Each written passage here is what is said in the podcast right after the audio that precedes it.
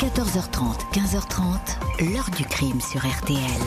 Jean-Alphonse Richard. On est soulagé, soulagé, parce que maintenant que le salopard qui, qui, est- qui est en tôle, vulgairement, maintenant, et maintenant, c'est enquête, il faut attendre maintenant que le dossier qu'il soit accompli. On n'en a jamais lâché, hein. Jamais, jamais, jamais.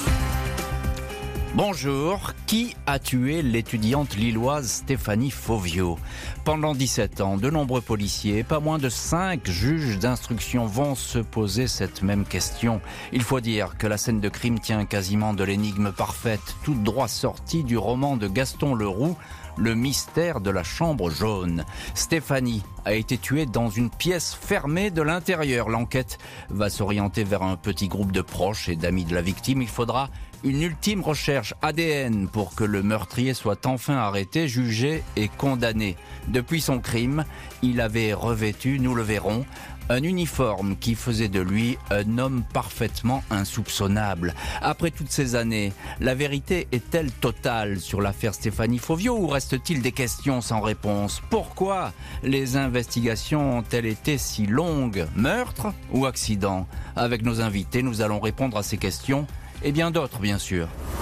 14h30, 15h30, L'heure du crime sur RTL.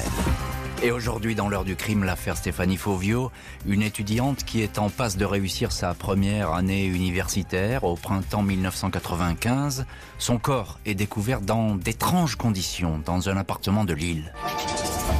Ce mercredi 24 mai, veille du grand pont de l'Ascension, Karine Dupont rentre chez elle au numéro 52 de la rue Fédherbe, juste derrière la gare de Lille-Flandre, un vieil immeuble coincé entre un restaurant et une boutique de mariage.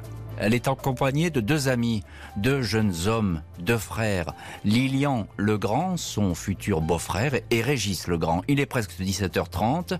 Le trio gravit les marches jusqu'au cinquième étage.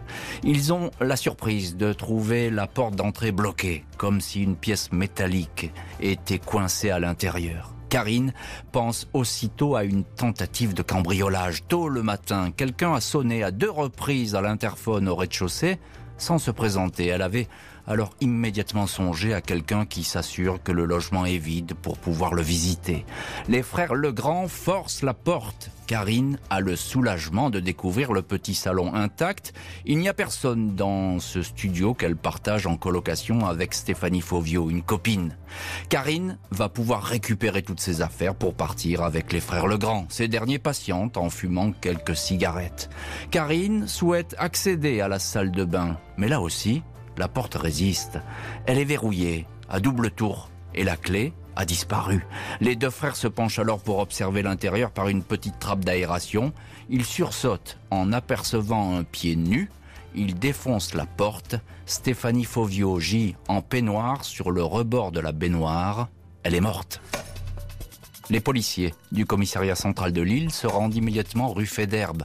Hormis une couverture déposée par ses amis sur la défunte, rien n'a été touché dans la salle de bain. L'étudiante est vêtue d'un peignoir en éponge, largement ouvert, le buste est dénudé et basculé vers l'arrière. La tête est presque totalement immergée dans l'eau de la baignoire jusqu'au menton. Un médecin légiste, le docteur Lallemand, se livre à un premier examen du corps. Stéphanie porte des échymoses sur le cou qui ressemblent à des traces de strangulation mécanique causées par les mains d'un tiers. Cet étranglement apparaît comme la cause probable du décès. La victime a également été frappée à la tête et à au moins trois reprises. Elle présente un important traumatisme crânien. Il est établi que Stéphanie a eu un rapport sexuel récent, mais ne paraît pas avoir été violée. Sur son nombril, un poil pubien est prélevé. Le visage de la malheureuse a été ébouillanté dans l'eau brûlante de la baignoire, un bain dans lequel elle a glissé alors qu'elle était inconsciente. Karine Dupont, la colocataire, indique que Stéphanie s'apprêtait effectivement à prendre un bain quand elle l'a quitté au matin. Il était précisément 8h05. Dans l'appartement, les enquêteurs de l'identité judiciaire saisissent de nombreux mégots de cigarettes dans les cendriers du salon et de la cuisine attenante. Ils notent que le rideau de la salle de bain ainsi que la tringle le soutenant sont absents. Sans doute le meurtrier y avait laissé ses empreintes. Plusieurs objets appartenant à Stéphanie Fauvio ont été dérobés, sa carte bleue, son porte-monnaie, une bague portant un saphir bleu, une chaîne de cou en or et un pendentif en forme de cœur. Sa carte d'identité est également introuvable. La jeune étudiante aurait-elle été victime d'un cambrioleur qui croyait trouver une maison vide? C'est la première hypothèse qui semble s'imposer. Dans l'immeuble, personne n'a rien entendu. Seule la locataire du quatrième dit avoir perçu deux bruits sourds, comme une chute, entre 9h et 9h30. Voilà donc pour le tout début de cette affaire qui ne manque pas de mystère et on va les égrener au fil de cette heure du crime. Euh, Frank Hanson, bonjour. Bonjour Jean-Alphonse, bonjour à tous. Merci beaucoup d'être en ligne dans l'heure du crime. Vous êtes euh, notre correspondant RTL à Lille et dans cette grande région euh, du Nord. Vous avez suivi cette affaire, vous la connaissez très bien. Euh, une question simple, Franck. Qui est la victime Stéphanie Fauvio Bien écoutez, elle allait avoir 18 ans, c'est une jeune étudiante rayonnante, disent tous ses proches, sans histoire, une, une jolie brune hein, qui, euh, qui avait euh, passé son bac quelques mois plus tôt à Saint-Omer et qui arrivait donc à Mhm. Lille pour ses études. Euh, C'était la petite dernière dans la famille, elle a un frère, une sœur, une famille soudée, des gens simples, euh, installés donc à Wizerne dans la campagne audomaroise. Son père est agent ouvrier à la papeterie, sa mère est, est couturière. Stéphanie, elle avait un petit ami, Vincent, encore lycéen, lui, à Lille, qui venait de temps en temps dans cet appartement près de la gare de Lille où elle s'était installée avec sa copine d'enfance, Karine, vous l'avez parfaitement raconté. Une jeune fille qui aimait bien faire la fête, mais comme tous les étudiants, elle était euh, plutôt sérieuse et elle rentrait chez ses parents euh, dans le Pas-de-Calais tous les week-ends. tous les week-ends. Euh, donc c'est un portrait assez lisse finalement que, que l'on découvre de, de- de cette victime. Euh, Stéphanie, elle a jamais fait parler d'elle. On peut pas dire qu'elle s'est soit jamais. disputée avec quelqu'un la veille ou qu'il y ait C'est une d'ailleurs embrouille. euh, ce qui, ce qui d'ailleurs ce qui interpelle tous ses proches, sa famille, c'est pourquoi elle, pourquoi lui avoir fait subir tant d'atrocités, pourquoi s'en être pris à, à Mhm. cette jeune fille qui était vraiment euh, une jeune fille sans histoire, euh, euh, tranquille quoi. Alors elle a été étranglée sans doute. hein, on en est au, au- au début des constatations des légistes. Euh, frappée, euh, surprise peut-être par cet agresseur parce que en tout cas il n'y a pas de traces de lutte ou de désordre dans l'appartement. Ça on ne trouve pas. l'appartement n'est pas sans dessus dessous, Franck Hanson. Non, même, même si c'est même si c'est proche, hein, vous l'avez dit, ont, ont eu du mal à rentrer puisque il y avait le, Hmm. La- la clé cassée dans il la a fallu serrure. défoncer la porte. Euh, On aurait pu penser qu'il y avait eu euh, un cambriolage, mais apparemment, en apparence, du moins quand euh, quand ils sont rentrés dans l'appartement, c'était en ordre. C'est pour ça d'ailleurs qu'ils ont ils se sont pas inquiétés. Ils ont ils ont ils ont fumé une cigarette, ils ont patienté, ils ont discuté Oui, euh, tout- jusqu'au moment où ils ont découvert la victime. quoi. la, la- découvrir la victime dans, dans la salle Mm. de bain. Euh, fait. bonjour Hervé Guinez. Bonjour monsieur. Bonjour monsieur. Bonjour Monsieur Richard, Monsieur voilà, on, avait Franck en ligne, mais c'est pas très grave. Euh, euh, vous- êtes euh, chef d'état-major à la, à la PJ de, de Lille.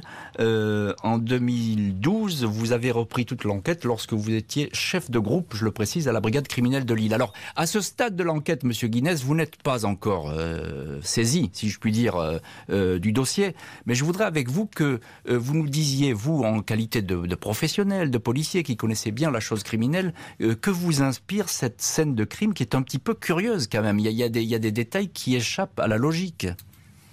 Tout à fait. Euh, en fait, euh, effectivement, quand Madame Dupont et puis euh, les frères Legrand arrivent euh, au niveau du euh, cinquième étage, euh, non seulement la clé euh, qui permet de déverrouiller le, le verrou euh, est cassée à l'intérieur, mais en plus on a une trace de ripage sur la porte.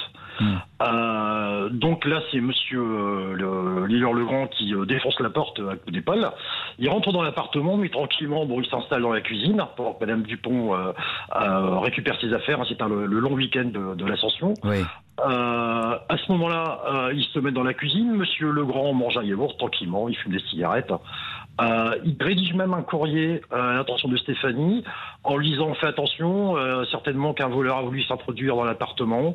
Euh, et en fait, et en fait, c'est quand Madame Dupont veut se rendre dans la, la salle de bain pour aller récupérer des, des effets Que- que, la porte est également Voilà, fermée. qu'elle va pas s'apercevoir, et puis ils vont s'apercevoir évidemment qu'il y a ce, la, la dépouille de leur, de leur copine qui est, qui est sur place. Frank Hanson, on a là affaire à une, une bande d'amis, je peux dire. Karine, les frères Legrand, Stéphanie, tout le monde se connaît. Oui, en effet. Hein, euh, Karine et, et, Stéphanie, elles sont amies d'enfance depuis euh, depuis leurs euh, années de lycée. et puis donc Régis et puis le grand, le frère, ils, venaient régulièrement à l'appartement. Hein, ils se connaissaient, ils se connaissaient bien. Ils venaient régulièrement dans cet appartement. Hervé Guinness, on a tout de suite le sentiment que c'est un proche ou quelqu'un qui connaît bien les lieux qui a, qui a peut-être procédé, hein, on peut le dire comme ça. Tout à fait, parce que les deux appels le, matin qui sont hyper importants, hein, parce qu'on a euh, deux appels au niveau de l'interphone sans, sans, aucune réponse de, de, la personne qui, euh, qui appelle. Mmh. Euh, il n'y a plus de il a plus de nom sur le sur comment dire sur la fenêtre en fait. Hein. Mmh, mmh, Donc en fait la personne la personne qui appelle, qui est certainement, qui est même sûr sûrement l'auteur du meurtre, connaît l'appartement en fait. Hein. Donc effectivement, on peut, se, on peut se, se, dire que la personne connaît bien les lieux. La police judiciaire lilloise a effectivement très vite le sentiment que la thèse du cambriolage qui a mal tourné ne tient pas la route. Tout sans la mise en scène dans cet appartement. Pour la police, c'est un familier qui se trouve derrière ce meurtre. Les enquêteurs sont convaincus que l'assassin connaissait bien Stéphanie, une personne à laquelle l'étudiante a ouvert la porte sans se méfier, un familier. Depuis quelques semaines, afin de ne pas être importunés, Karine et Stéphanie, les colocataires, avaient enlevé leur nom sur l'interphone au rez-de-chaussée. Pas de nom non plus sur la porte de l'appartement. Une porte qui n'a pas été forcée pour être ouverte. Les policiers partent donc à la chasse aux témoignages auprès de toutes celles et ceux qui connaissait la victime, Véronique, une très bonne amie, indique que Stéphanie était une fille prudente et pudique qui n'aurait jamais ouvert la porte, qui plus est en peignoir, à un inconnu. Vincent, le petit ami de la victime, est longuement entendu, questionné. Il indique avoir vu pour la dernière fois Stéphanie le dimanche 21 mai au soir. Ce mercredi 24 mai au matin, il était en cours. Karine. La colocataire est également auditionnée. Elle reconnaît que depuis quelque temps, les liens s'étaient distendus avec Stéphanie. Le climat n'était plus au beau fixe entre les deux copines qui ne s'adressaient plus guère la parole et envisageaient de stopper leur colocation. Une brouille mais pas au point de souhaiter la mort de l'étudiante. Karine, dernière personne à avoir vu vivante Stéphanie, conteste formellement l'avoir tuée. Les policiers continuent à faire le tour des proches de Stéphanie Fauvio. Les frères Legrand, qui ont découvert la scène de crime, sont interrogés à leur tour. Le mercredi 24 mai, jour du crime, Régis Legrand raconte s'être réveillé dans la maison familiale vers 8 heures du matin. Il a ensuite effectué des démarches à la caisse d'allocation médicale, puis à la poste à midi. Il a déjeuné avec ses deux frères. Lilian Legrand, qui vit lui avec Sandrine Dupont, la sœur de Karine, la colocataire, a quitté sa compagne vers 8 heures du matin. Il s'est aussitôt rendu chez ses parents à La Couture. Il est resté en leur compagnie jusqu'à 11h30. Les parents confirment cet emploi du temps. Lilian dit qu'il est passé comme un familier à plusieurs reprises dans l'appartement de la rue Fédère, un appartement qu'il connaissait bien. Il passait fréquemment voir à l'improviste Karine et Stéphanie. Selon lui, il ne fait aucun doute que l'étudiante a été tuée par quelqu'un qu'elle connaissait. Trois semaines après le crime, 8 juin, le frère de l'étudiante assassinée reçoit une photo de sa sœur découpée dans un journal et barrée d'une croix, sans doute l'œuvre d'un mauvais plaisant. L'ADN du timbre est expertisé. Il ne concorde pas avec celui du poil pubien masculin retrouvé sur le ventre de la victime. Ce génotype masculin est comparé avec celui de plusieurs garçons qui connaissaient Stéphanie, dont Vincent, le fiancé, mais cette recherche ADN se relève négative. Pas de traces de sang ni de traces de sperme retrouvées sur la victime ou dans l'appartement. Les indices manquent cruellement. Les mois et les années vont ainsi défiler sans que l'enquête ne trouve le nom d'un suspect. Crime, suicide, accident, quelques traces d'héroïne et de morphine sont découvertes dans le corps de la victime mais on ne saura jamais comment elles ont été ingérées. Il est établi que Stéphanie n'avait rien d'une toxicomane. L'étudiante n'était pas davantage une marginale, fréquentant une faune inquiétante. 13 ans après les faits, 2008, des déclarations faites par le père de la victime intriguent les enquêteurs. Francis Fauvio raconte que sa fille avait à une époque rencontré un jeune homme qui voulait lui donner des cours de maths. Celui-ci, prénommé Radouane, aurait tenté de la séduire. Une histoire confirmée par une amie de la victime, Radouane, est retrouvée, interrogée. Il ment et fournit un faux alibi pour le matin du meurtre. Le jeune homme nie les faits, mais le juge en décide autrement. Le 13 juin 2008, Il est mis en examen pour homicide volontaire. L'affaire Stéphanie Fauvio est-elle bouclée? Franck Hanson, on, vous retrouve, vous êtes le correspondant RTL euh, à Lille. On a là un premier suspect et peut-être l'impression que finalement, enfin, cette affaire est en train de, se débloquer. Euh, ce Radouane est mis en examen. Pourtant, eh bien, côté enquêteur et peut-être même côté justice, on n'a pas l'impression qu'on tient vraiment le bon coupable. Non, parce que ces, explications, même si elles sont assez, assez brouillons, hein, ne, tiennent pas trop par rapport à ce, scénario du, drame.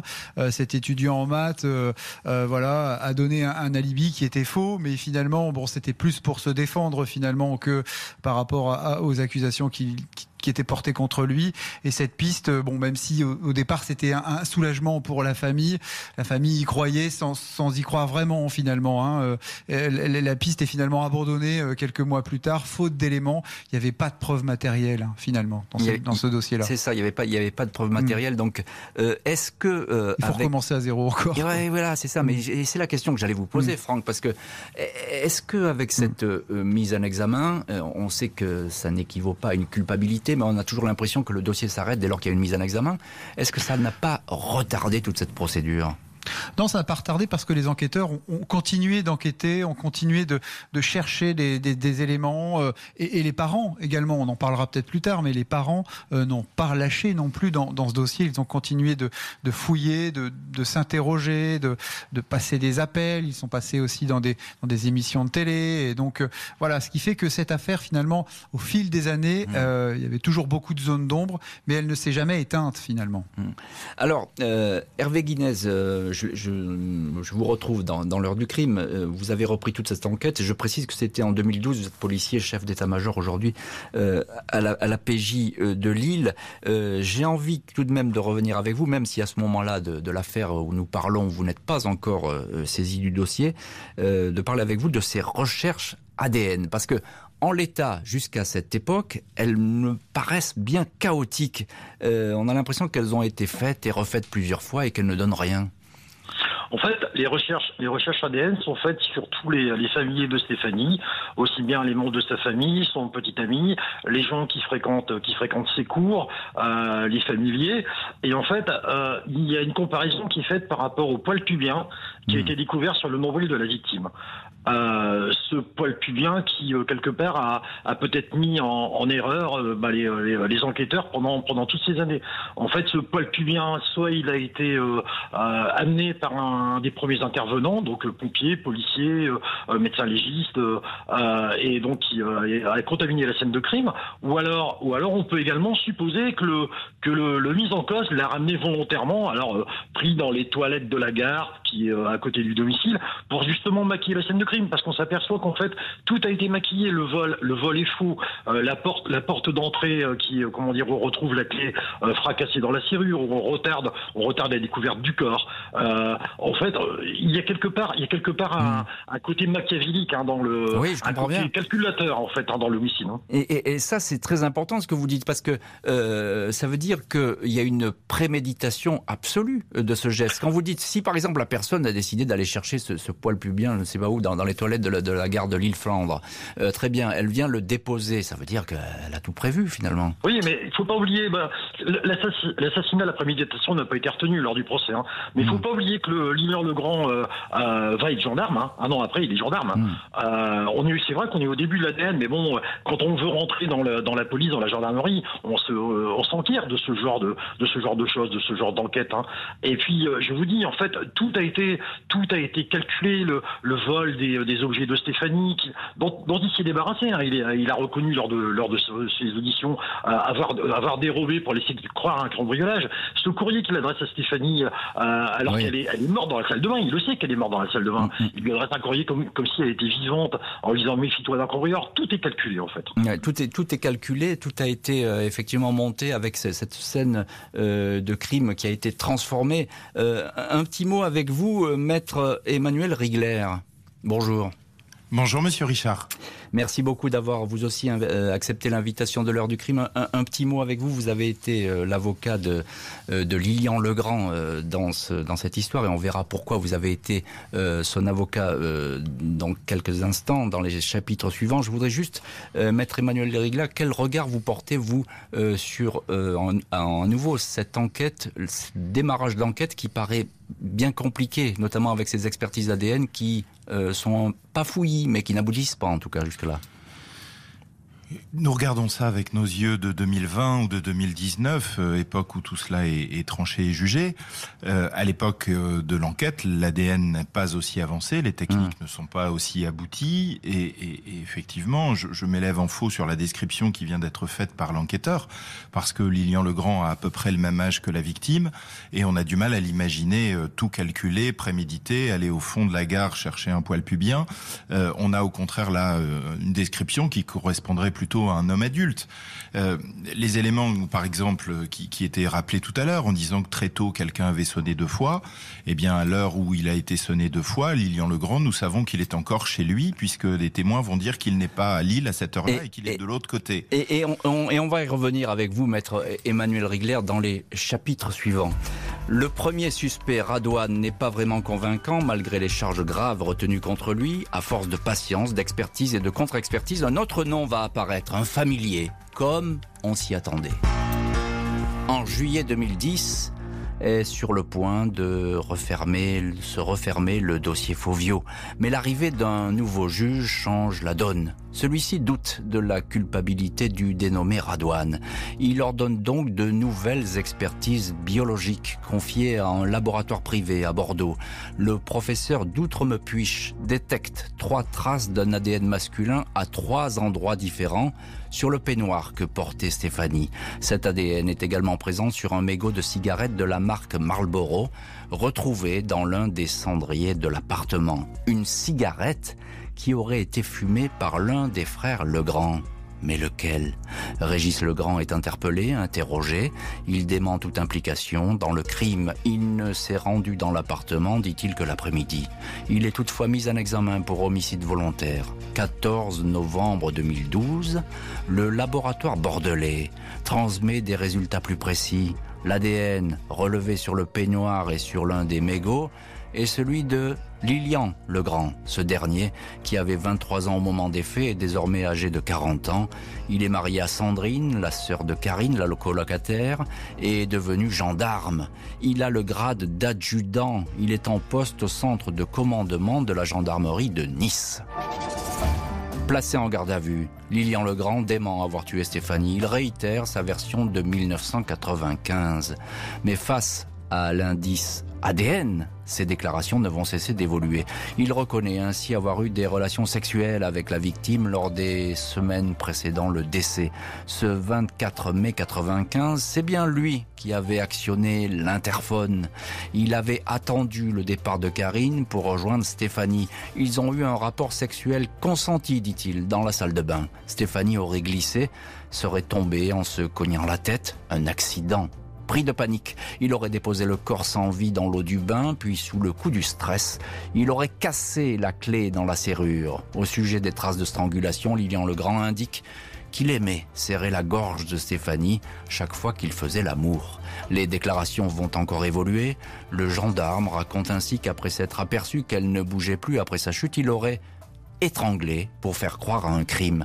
Il aurait volé des objets pour simuler un cambriolage. Le 16 novembre 2012, Lilian Legrand est mis en examen pour homicide volontaire. Le juge Mathieu Vigneault appelle alors le père de Stéphanie au téléphone pour lui apprendre que cette fois, la piste est sûre. Francis Fauvio s'apprêtait justement à se rendre sur la tombe de sa fille. Frank Hanson, vous êtes notre correspondant à Lille pour RTL. Euh, alors les précédents mises en examen, il y en a eu deux déjà dans cette affaire, ce qui fait beaucoup, euh, vont être placés sous le statut de témoin assisté. Seul reste euh, véritablement en ligne de mire, si je puis dire, Lilian Legrand. Est-ce que cette fois, Franck, c'est la bonne? Euh, Du moins, les enquêteurs en sont persuadés, la famille également. Hein. C'est un vrai soulagement, cette fois pour euh, la famille, 17 ans après ce, ce drame qui est resté inexpliqué. Euh, Lilian Legrand donc apparaît comme le suspect numéro un, donc euh, accablé en quelque sorte par cette, par cette analyse ADN et, et par ses aveux, par ses premiers aveux. Et, par ses premiers aveux. Et, vous, avez, vous faites bien de le souligner, Francis et Ginette Fauvio, les parents, il faut le rappeler quand même, parce que c'est important dans cette affaire, ils, n'ont jamais baissé les bras. Ils, ils vont même faire un appel dans la Voix du Nord pour relancer le journal local, pour relancer l'affaire. Tout à fait. Ils étaient même allés chez Jacques Pradel, qui avait encore une émission de télé à l'époque, également à vie de recherche. Euh, et, sa mère était aussi très méticuleuse sur euh, sur les rebondissements de cette affaire. Elle avait relu euh, tous les tous les PV d'audition, toutes les toutes les enquêtes. Ils hmm. n'ont ils n'ont jamais laissé, ils n'ont jamais lâché en quelque sorte cette cette affaire. C'est ce qui fait que les enquêteurs non plus n'ont pas fermé non plus ce dossier. Euh, Maître Emmanuel Rigler, vous êtes également en ligne dans, l'heure du crime depuis Lille. Vous êtes euh, avocat et vous avez défendu dans cette affaire Lilian Legrand. Euh, qui est Lilian Legrand? 17 ans, il faut le préciser, se sont écoulés depuis la mort de Stéphanie. On le présente comme un gendarme, mais c'est effectivement un informaticien, c'est-à-dire qu'il n'est pas du tout pas, sur, le terrain opérationnel, il est absolument pas au, au, détour des enquêtes, enfin il est dans un service totalement technique et, absolument loin des investigations que l'on peut imaginer. C'est un homme qui est posé, qui est maintenant père de famille, qui a une vie personnelle euh, euh, libertaire où il s'amuse effectivement en cachette de son épouse, mais c'est un homme sans histoire, il n'est pas connu de la justice, bien évidemment, il a toujours cette qualité de gendarme euh, officiel, et fait pas parler de lui, il est parti là-bas pour intégrer ce service spécialisé, ils ont une vie euh, tranquille mmh. à l'autre bout de la France, et une famille qui est restée dans le Nord, raison pour laquelle ils me choisiront pour assurer sa défense euh, quand il sera ramené de Nice. Et alors, que pensait tout de même Maître Rigler de ces euh, changements d'explication lors de, euh, de ces dépositions? On a l'impression qu'il varie beaucoup dans ces versions et c'est plus très bien ce qu'il raconte. Vous savez, le code de procédure pénale dit qu'il n'y a aucune valeur pour des aveux qui sont passés sans avocat.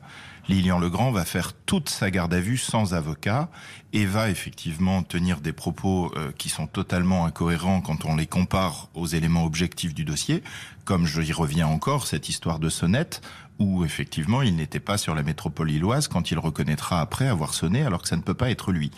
Donc il y a des précautions qui n'ont pas été prises d'entrée et qui vont peut-être donner des certitudes euh, aux uns et aux autres, à tel point, vous, vous le dites vous-même, qu'un juge d'instruction va se permettre d'appeler de sa ligne personnelle la famille des victimes, des parties civiles qui, qui sont effectivement parties au dossier, pour leur dire ça y est, on a le bon. Hmm.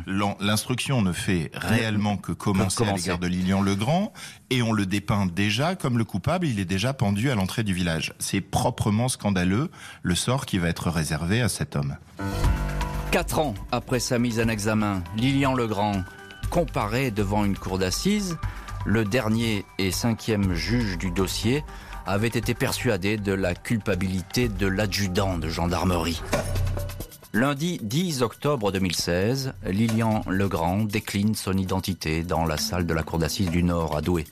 Les parents de Stéphanie Fauvio attendaient depuis des années ce moment. Ils ont en face d'eux un homme qu'ils connaissent Lilian Legrand faisait partie des amis de leur fille. L'accusé s'en tient à la thèse de l'accident, même si les enquêteurs appelés à la barre pour témoigner affirment que cette version a été pour le moins fluctuante. Selon un policier, Legrand aurait finalement admis que Stéphanie n'était pas consentante et qu'en lui résistant et voulant se dégager, elle aurait fait une chute mortelle. L'accusation exhume aussi une lettre écrite à sa femme alors qu'il allait être mis en examen. Si tu savais à quel point je regrette, maintenant tu sais d'où me viennent mes insomnies. L'un de ses avocats à l'époque, maître Éric Dupont-Moretti, pointe de son côté les manquements de l'enquête. Des pistes abandonnées comme celle d'un psychopathe belge qui aurait pu sévir La défense insiste également sur le fait qu'aucun témoignage ne décrit Legrand sous les traits d'un homme violent ou inquiétant. En outre, le fameux poil pubien masculin retrouvé sur le nombril de la victime ne lui appartient pas. 102 hommes ont été testés sans résultat.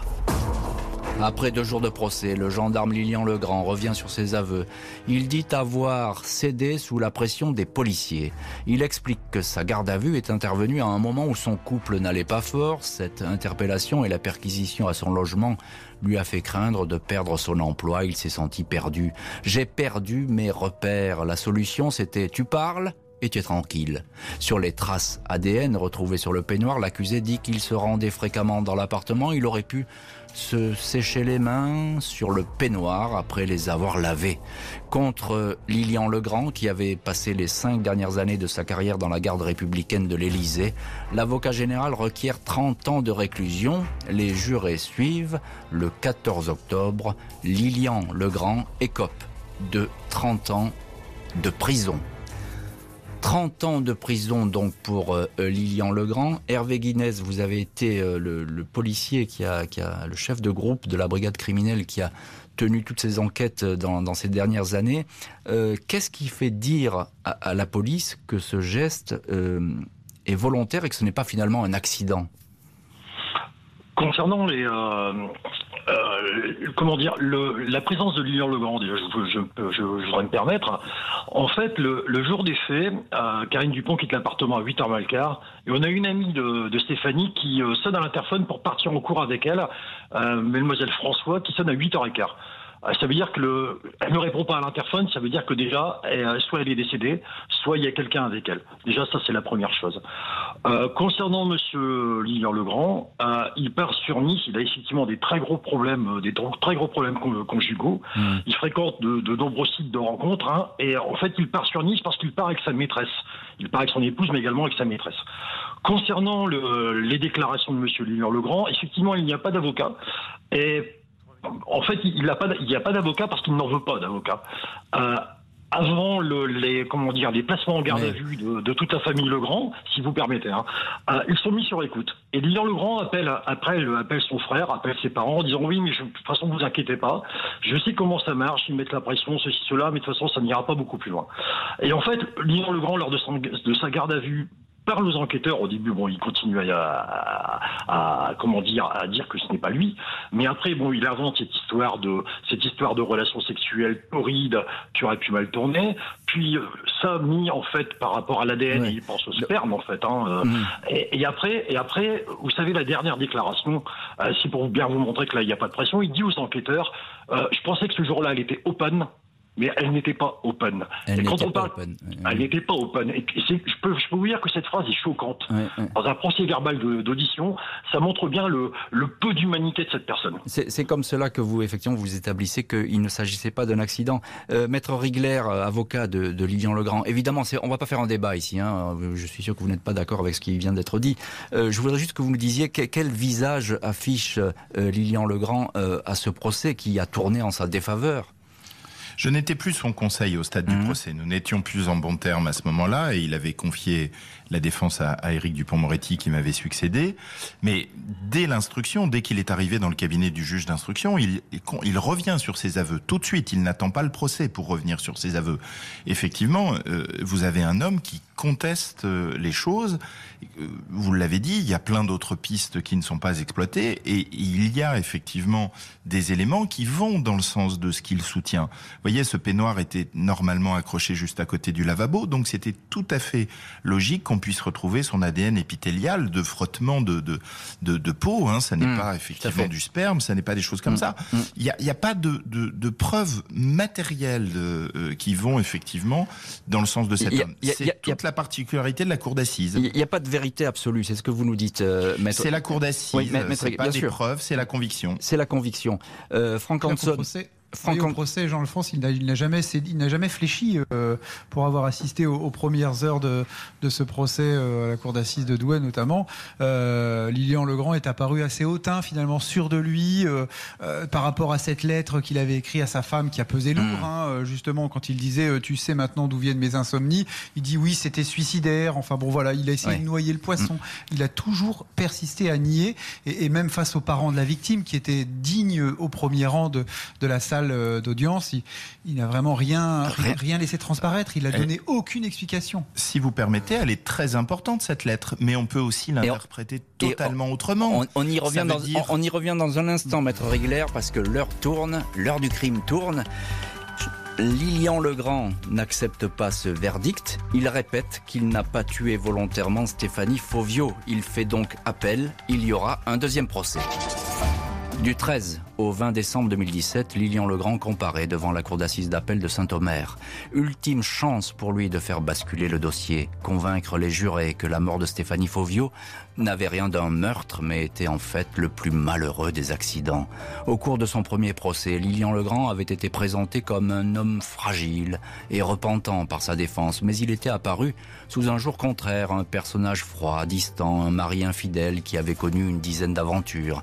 L'une de ses maîtresses, Nathalie, témoigne d'un homme gentil qu'elle avait rencontré sur Internet. Elle avait remarqué qu'il dormait mal et souffrait de fréquentes insomnies. Le 18 octobre 2012, elle lui avait demandé dans un SMS As-tu déjà tué quelqu'un? Elle n'avait pas obtenu de réponse. Un portrait en sa défaveur qui ne fait pas pourtant de Lilian Legrand un coupable ou un tueur, clament ses avocats. Une défense qui dénonce un dossier plein de trous et de reprises comme un pullover mal tricoté. Avec des coupables potentiels trop vite oubliés, un poil pubien masculin retrouvé sur le corps de la victime mais qui ne correspond à aucun des hommes apparus dans le dossier, Lilian Legrand en tête. L'avocat de la partie civile, maître Gildas Brochin, assure que l'ADN sur le peignoir et la lettre écrite à sa femme suffisent à signer le crime. L'avocat général Luc Frémiot n'a pas non plus de doute sur la culpabilité du gendarme. Selon lui, la victime, Stéphanie Fauvio, lui fait penser, je cite, à un oiseau des îles tué en plein vol par un braconnier en maraude. Malgré ces dénégations, les jurés ne croient pas à la bonne foi de Lilian Legrand. Il a tué volontairement Stéphanie Fauvio. La peine de 30 ans de prison est confirmée cette fois.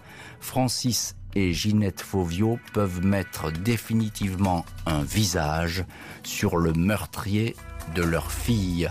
Et ce visage, c'est donc celui de Lilian Legrand. Maître Emmanuel Rigler, vous l'avez défendu, pas à ce procès, mais au, début de l'affaire. Est-ce que, selon vous, Lilian Legrand paye finalement son attitude, euh, pas désinvolte, mais assez froide, et puis euh, sa vie euh, personnelle compliquée? Écoutez, le, Bien évidemment, quand vous avez une semaine d'audience, les impressions qui sont faites sur les jurés, et c'est d'ailleurs le dernier texte qui est lu aux jurés extrait du Code de procédure pénale dit les impressions qui ont été faites, Lilian Legrand donne toutes les mauvaises couleurs possibles. Il a un comportement euh, hautain, froid, il se sent supérieur intellectuellement, il apparaît comme le mari le plus infidèle, comme un obsédé sexuel, comme un détraqué sexuel. Rien, effectivement, mmh. ne plaît dans sa faveur. Et il a avoué. Alors tout cela, effectivement, dans un plateau de la balance, déséquilibre complètement, effectivement, le, les, poids de justice. Et de l'autre côté, vous n'avez que des grands principes, que des doutes et des autres pistes pour exploiter, euh, qui sont extrêmement importantes, mais qui ne résistent pas dans l'esprit, effectivement, populaire des jurés. C'est vrai, mais il faut dire que ces déclarations, euh, elles sont troublantes. Euh, hein, ces, changements de cap permanents devant une cour d'assises, ça pèse lourd tout ça. Hein. Oui, mais vous savez bien que les innocents sont ceux qui mentent effectivement le plus mal et que c'est très très difficile de s'expliquer quand on n'est pas euh, impliqué dans quelque chose et que l'on sait tout le poids. Vous voyez, par exemple, vous donniez du sens à cette lettre qu'il laisse à son épouse. Bien évidemment, quand euh, vous pouvez avoir des insomnies, quand vous savez que vous avez trompé votre épouse avec effectivement une femme qui est mmh. retrouvée décédée, ça peut être effectivement une explication. Euh, tout, est tout est tout est réversible potentiellement à plusieurs niveaux et on peut effectivement regarder euh, suivant qu'on est d'un côté ou de l'autre de la barre. Bonjour maître euh, Gildas Prochin. Bonjour Monsieur Richard. Vous êtes vous l'avocat des parents de, Stéphanie Fauvio, partie civile donc dans, dans ce dossier. Comment est-ce que vous aviez vécu ce deuxième procès? Le deuxième procès, eh bien, on, s'attendait euh, à la version qu'il allait donner, euh, mais à l'occasion du deuxième procès, il y a euh, un témoin qui s'est manifesté, et qui était notamment une ancienne collègue gendarme de Monsieur Legrand, qui a fait part de son comportement, là encore, assez déplacé avec la gente féminine, alors même qu'on était cette fois-ci plusieurs années après le, meurtre. Mhm. Euh, invoquant par exemple que, euh, alors qu'il savait très bien que le logement d'en face n'était occupé que par des femmes, eh bien il n'hésitait pas à se mettre fréquemment nu sur sa terrasse à la vue de, de ses collègues féminines et que ça les, ça les dérangeait beaucoup, mais lui ne semblait pas être dérangé par ça. Euh, Maître Brochon, que devient la, famille Fauvio On sait qu'ils sont battus de longues années pour que jaillisse la vérité. le père Francis disait d'ailleurs qu'il avait peur de mourir sans avoir pu la connaître, cette vérité la vérité, c'était un peu le combat de leur vie, donc euh, il y a une forme d'apaisement, même si le, mot est un peu un peu fort, évidemment, compte tenu de l'horreur euh, euh, qui a été le meurtre de leur fille. Mais là aujourd'hui, voilà, ils souhaitent en tout cas ne plus entendre parler de la procédure judiciaire et, de poursuivre leur vie tranquillement. Avec cette difficulté que, bah, par exemple, l'année dernière, Monsieur Legrand a, a, sollicité une permission et la procédure veut que le juge d'application des peines euh, sollicite les, les, parties civiles. Alors évidemment, il trouve que euh, quand on a été condamné à 30 ans, c'est beaucoup trop tôt et que c'est injuste, etc. C'est toujours très difficile à accepter ce, genre de choses pour les parties civiles, bien évidemment. Alors, euh, je précise que effectivement, le, le condamné est, toujours en prison. Hein. Il n'est pas sorti euh, de prison. Frank Hanson, à ce procès en appel, tout paraissait presque joué à, l'avance. On l'a dit, vu le comportement de, de l'accusé. Mais est-ce que ce procès a-t-il failli à un moment donné se renverser? Non, pas forcément. Euh, en fait, non, pas du tout. Même le, procès en appel, vous dites euh, en l'occurrence, non, le procès en appel, euh, le, grand a maintenu sa, sa, position. Il est, il est resté sur, euh, sur sa thèse euh, de dire qu'il n'avait rien à voir dans, cette affaire. Il a, il a à peine reconnu avoir eu des relations avec Stéphanie Fauvio, mais pour lui, il il s'est présenté encore comme, comme innocent, mais ses explications n'ont visiblement pas convaincu non plus les jurés, puisqu'il a encore une fois été condamné à la même, à la même peine qu'en première instance, à savoir 30 ans de réclusion. Et donc, mmh. Voilà, cette fois, c'était en quelque sorte le, soulagement donc définitif pour la famille. C'était fini et, et, condamnation définitive, il faut le préciser. L'heure du crime, présenté par Jean-Alphonse Richard sur RTL.